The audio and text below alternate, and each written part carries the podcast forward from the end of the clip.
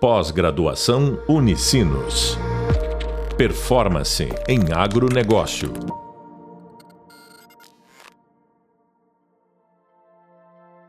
Olá, bem-vindos ao podcast da disciplina Análise de Cenários, Perspectivas Econômicas e Análise de Tendências de Mercado para o Agronegócio. Sou o professor Vilmar Bruklaitsky e no podcast de hoje vamos falar sobre o ambiente econômico para o agronegócio mundial e brasileiro. E para nós falarmos de ambiente econômico, nós precisamos voltar aos conceitos de macroeconomia. E precisamos entender de que forma essa macroeconomia ou essa economia mundial ela tem se comportado ao longo dos anos. E quando nós falamos em macroeconomia, nós estamos falando numa análise é, quantitativa da economia mundial. Nós estamos falando de quais são as projeções e de que forma a, a economia mundial e a economia dos países e das regiões irá se comportar. E justamente essa movimentação econômica ela vai estabelecer quais são as premissas que nós temos em relação às possibilidades e as qualidades ou as, os componentes qualitativos que nos permitem fazer, então, uma leitura a longo prazo. Então vejam que quando nós falamos em, em premissa, a nossa principal premissa da economia mundial é justamente de que forma ocorre a taxa de crescimento das economias, desde níveis baixos, aqueles países com menores taxas de crescimento, até aqueles países que já apresentaram ou que apresentam altas taxas de crescimento, apresentam é, uma economia mais desenvolvida. Ou seja, já atingiram o estágio mais maduro de desenvolvimento. E além disso, nós também precisamos compreender quais que são as restrições que nós temos para que o crescimento se desenvolva. Quando nós falamos em restrição, nós estamos falando também é, em relação às possíveis mudanças de perfil do consumidor ou do perfil de consumo. O que, que o nosso consumidor está disposto a consumir, o que, que ele vai buscar no mercado, de que forma ele vai utilizar aqueles produtos que estão sendo oferecidos é, é, ao, ao, ao mercado. E, e essas questões, elas também estão associadas própria, às próprias restrições ambientais ou até mesmo as restrições e as mudanças de comportamento do consumidor, e não só de alimentos, mas do consumidor como regra geral, em relação às, sinalizadas mudanças climáticas que são apontadas e também aos efeitos do, dos gases do gás estufa. Então, o que, que nós temos? Nós temos, nesta, nesse contexto de economias crescentes, economias maduras, nós temos justamente aquele conjunto de países que já são países que estão atingindo o desenvolvimento, são países é, maduros, e nesses países a margem de crescimento ela é moderada, ou seja, você não consegue a crescer num ritmo tão grande. Você tem limites ao crescimento. Se de um lado, aqueles países com maturidade já enfrentam dificuldades para ter taxas maiores de crescimento, aqueles países que têm é, uma estrutura econômica diferente, que tem uma, estão nos grupos dos emergentes, esses são países que efetivamente eles podem e, e, e atingem com maior facilidade taxas de crescimento é, maiores. Então, esta é uma, uma questão que está é, é, diretamente relacionada com as taxas de crescimento. Mas nós temos também, é, precisamos olhar também a, em relação às taxas de crescimento dos países, também olhando para a disponibilidade da força de trabalho, a questão da mudança ou do comportamento da é, demografia regional também. Então, são, são duas questões que a gente precisa olhar É, é, e quando nós olhamos para as questões, o que, que se visualiza?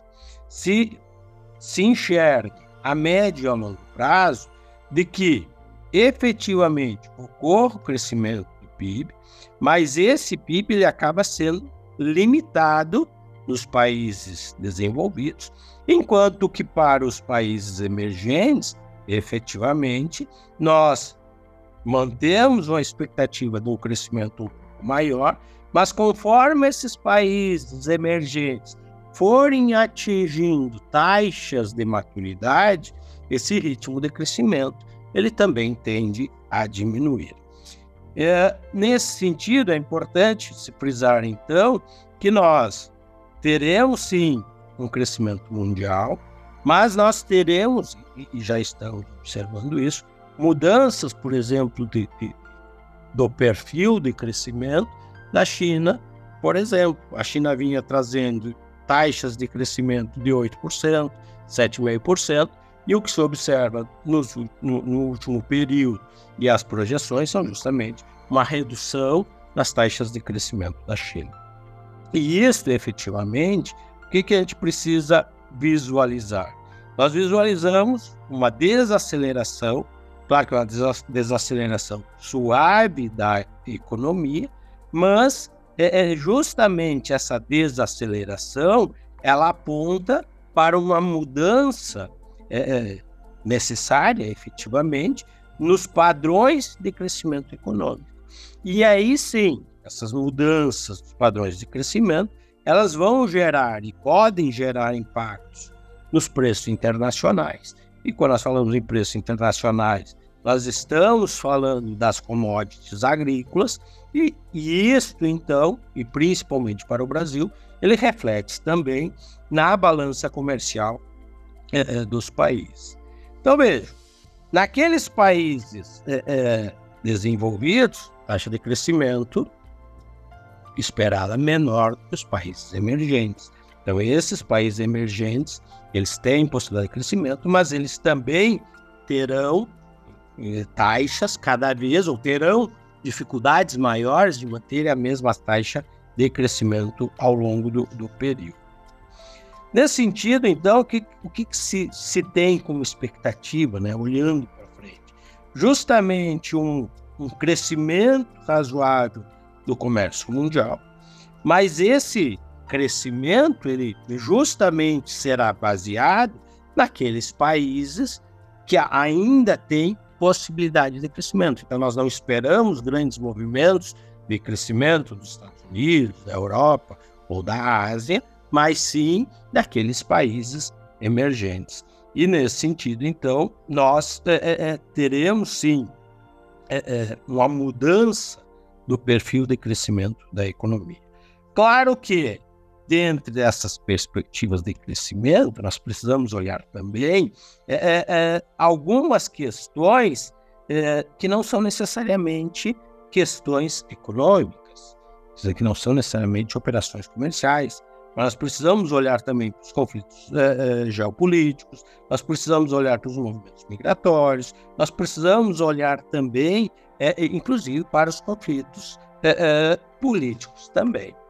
E aí nós teríamos, nessa perspectiva, três grupos e três cenários possíveis, digamos assim, de crescimento. Então vejamos, o primeiro grupo seriam aqueles países desenvolvidos que teriam um crescimento moderado, com a mudança demográfica e com alguma restrição no estoque da força de trabalho, ou seja, você começa a ter alguns limites em relação da disponibilidade de mão de obra para determinadas atividades, enquanto que um segundo grupo nós teríamos aqueles países emergentes e esses países emergentes eles teriam uma contribuição importante para o crescimento mundial mas vejam que nesses países emergentes, as taxas de crescimento ao longo dos anos vindouros, elas tendem a desacelerar. E, e justamente na desaceleração, conforme vai avançando, vão avançando os números da economia, nós teremos também nesses países emergentes padrões de crescimento muito próximos daqueles países já desenvolvidos. Ou seja, está, está em crescimento, mas ele tende a diminuir o ritmo desse crescimento. Ele tende a diminuir a aceleração desse crescimento. Ele passaria então a ter patamares de crescimento muito próximos aos países envolvidos. E por outro lado, nós temos justamente aqueles países que hoje possuem baixo nível de desenvolvimento. E nesses países, então, estão justamente as possibilidades, estão justamente aqueles países que apresentam uma taxa expressiva de crescimento, e essa taxa de crescimento ela é baseada em cima de um bônus demográfico, e esses países eles acabam tendo uma forte inserção é, na dinâmica de trocas mundiais. E aí, quando nós falamos em dinâmica de trocas mundiais, nós estamos falando em bens e serviços. E esses bens e serviços, então, eles impactariam na, no comércio mundial. Vejam que quando nós olhamos para os crescimentos do PIB mundial e quando nós comparamos o crescimento do comércio mundial entre os períodos de 2016 a 2030, depois de 2031 a 2040 e de 2041 a 50, esses dois últimos períodos como projeção, se observa muito claramente de que efetivamente o comércio, as trocas entre os países, eles terão um papel extremamente relevante numa perspectiva de que as trocas ocuparão um percentual maior na movimentação do que efetivamente no crescimento do PIB. Veja que a projeção de 2016 do Fundo Monetário Internacional, essa projeção de 2016 a 2030, apontava de que o, o, o PIB mundial cresceria 3,4%, enquanto que as trocas mundiais cresceriam em torno de 4,2%. No período de 2031 a 2040, na década de 30 a 40, enquanto projeção, se tem uma sinalização do crescimento do PIB inferior, ou seja, na faixa de 2,7%, mas, por outro lado, nas trocas comerciais, nós teríamos um incremento. Então, veja, a dinâmica de diminui o ritmo de crescimento do PIB, mas aumenta o volume das trocas comerciais. E para o período de 2040 a 41 a 2050, essa projeção ela se mantém nessa mesma perspectiva de redução do PIB, do volume de produção, mas um incremento da, do volume de comercialização é, mundial. E claro que isso nos remete, efetivamente, a partir de projeções de cenários à frente, ele nos remete a qual seria o nosso cenário econômico nacional. E aí, quando nós olhamos para o cenário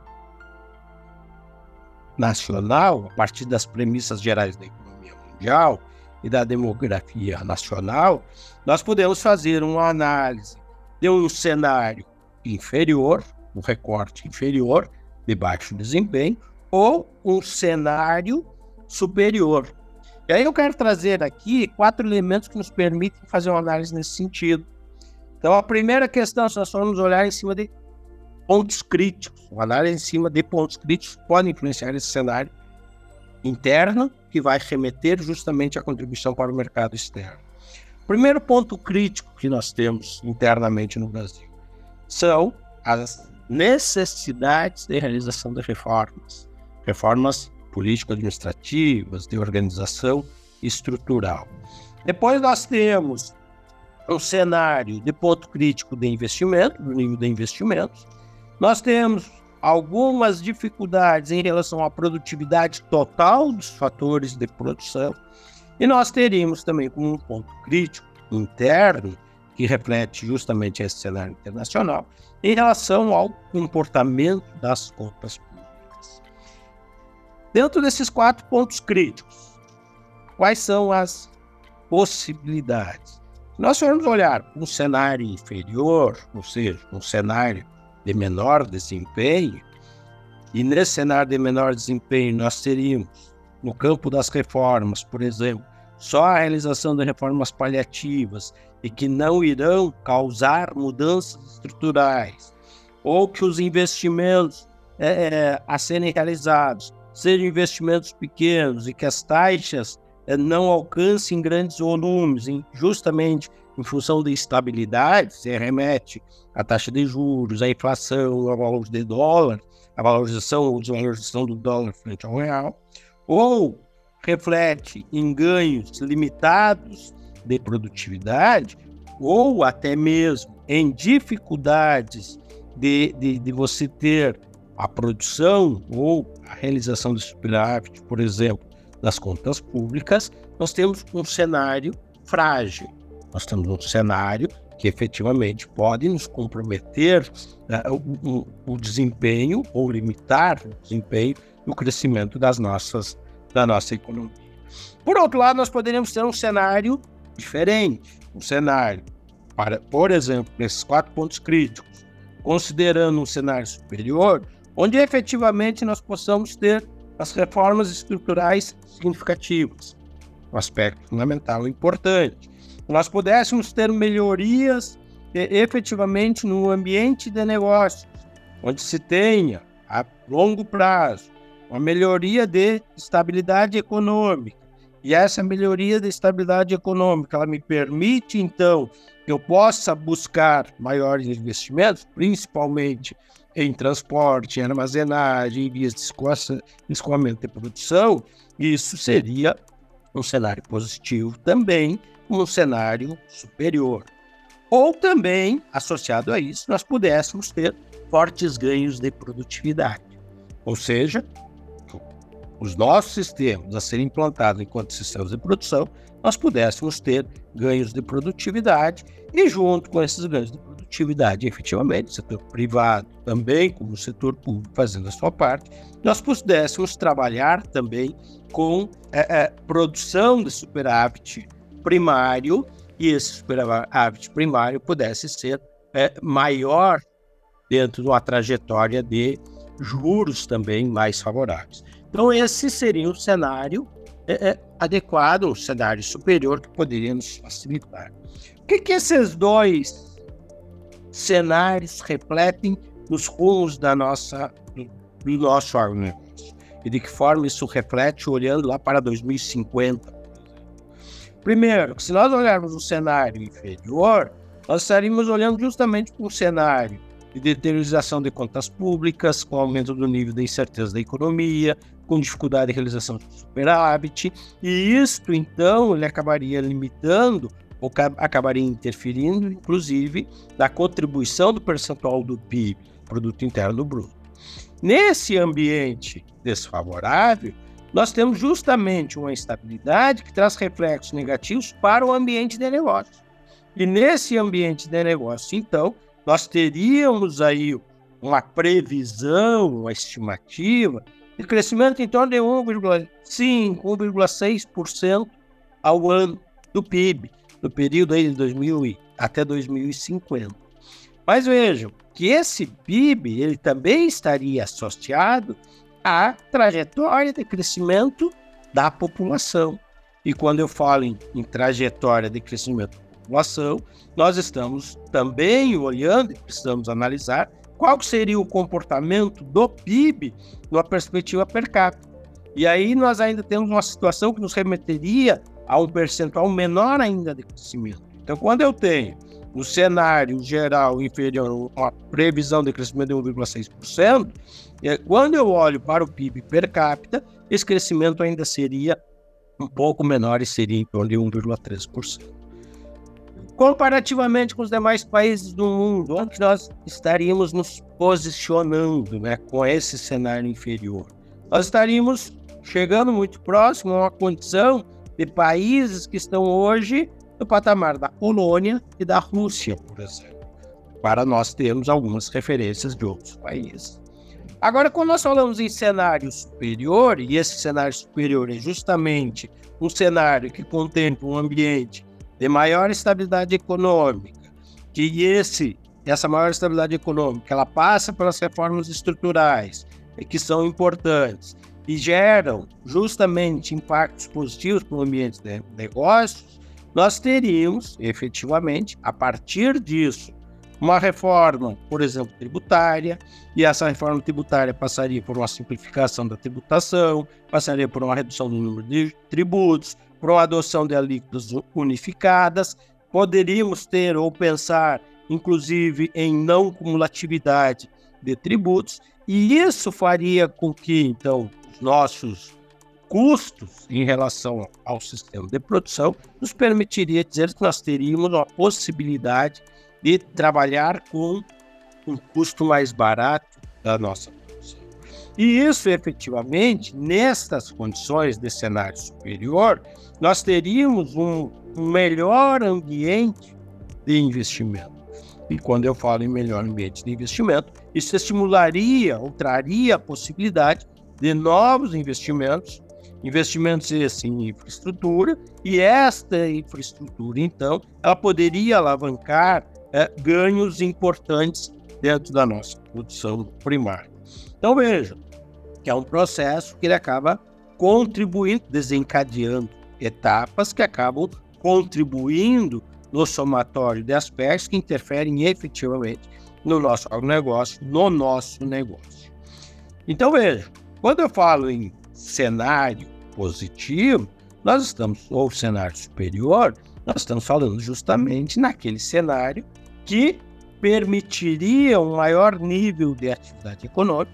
E se eu tenho um maior nível de atividade econômica, efetivamente isso traria um, uma contribuição maior para a elevação do PIB nacional.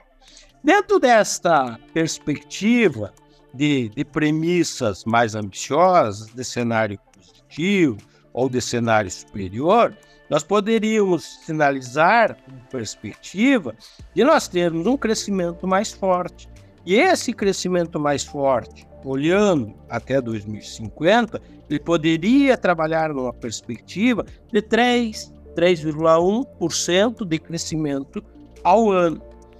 E, novamente, quando nós olhamos para a taxa de crescimento de 3% ao ano, e quando nós vamos fazer a comparação com outros países que têm esse patamar de crescimento, nós estaríamos, por exemplo, atingindo uma taxa de crescimento ou, ou de, de PIB, ou de valor per capita PIB, muito próximo ao que a França tem hoje.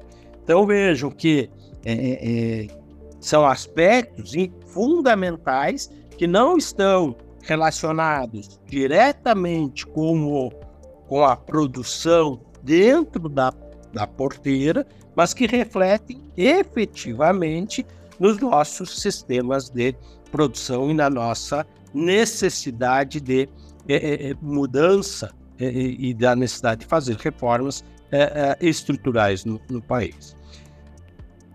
Ainda nós temos que, que olhar para algumas questões que nos que refletem efetivamente que o Brasil ocupa é, é, posições preocupantes, como, por exemplo, a baixa qualificação da mão de obra. Mas o nosso capital humano ele tem um papel fundamental no crescimento humano, mas nós precisamos que a nossa mão de obra, efetivamente, ela também esteja preparada para é, atuar dentro desse crescimento e para absorver. Então, esta é uma questão fundamental. Como é que nós vamos olhar para a qualificação da mão de obra, sabendo que a qualificação da mão de obra está diretamente relacionada com a qualidade do sistema de educação interno do país.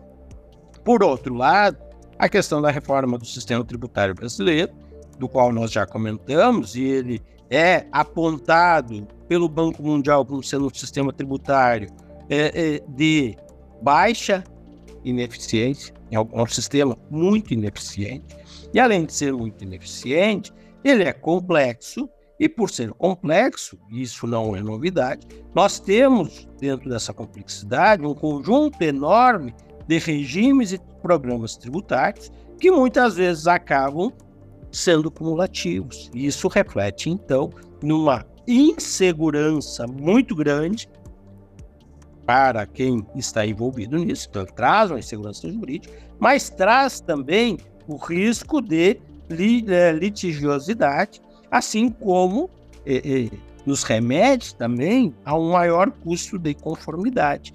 E isso, esses três componentes, eles acabam refletindo também no nosso custo dos investimentos e também no clima para os investimentos. Então, veja, ele reflete também, prejudicando também na nossa agenda de investimentos e na produtividade.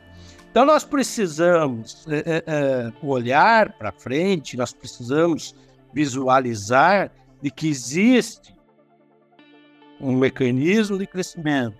E o agronegócio vem crescendo e vem se estruturando de uma forma é, interessante, mas nós precisamos fazer a abordagem, precisamos avançar em alguns assuntos extremamente importantes internamente, fora da porteira, justamente para que nós possamos é, manter a nossa condição de player mundial de produção de alimentos, mas também possamos ganhar é, é, em mercado, em novas, novas inserções, em novas possibilidades.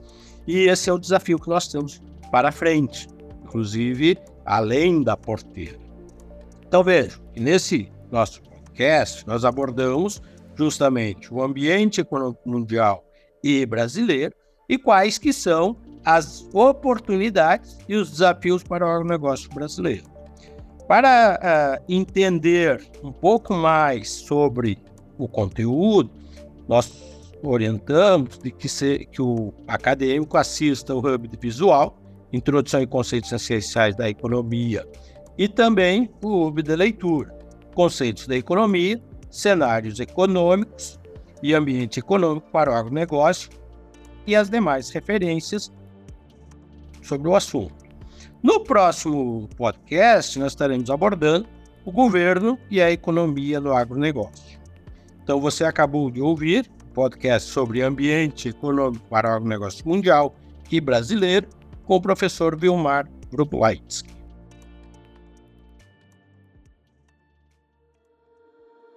Pós-graduação Unicinos. Performance em agronegócio.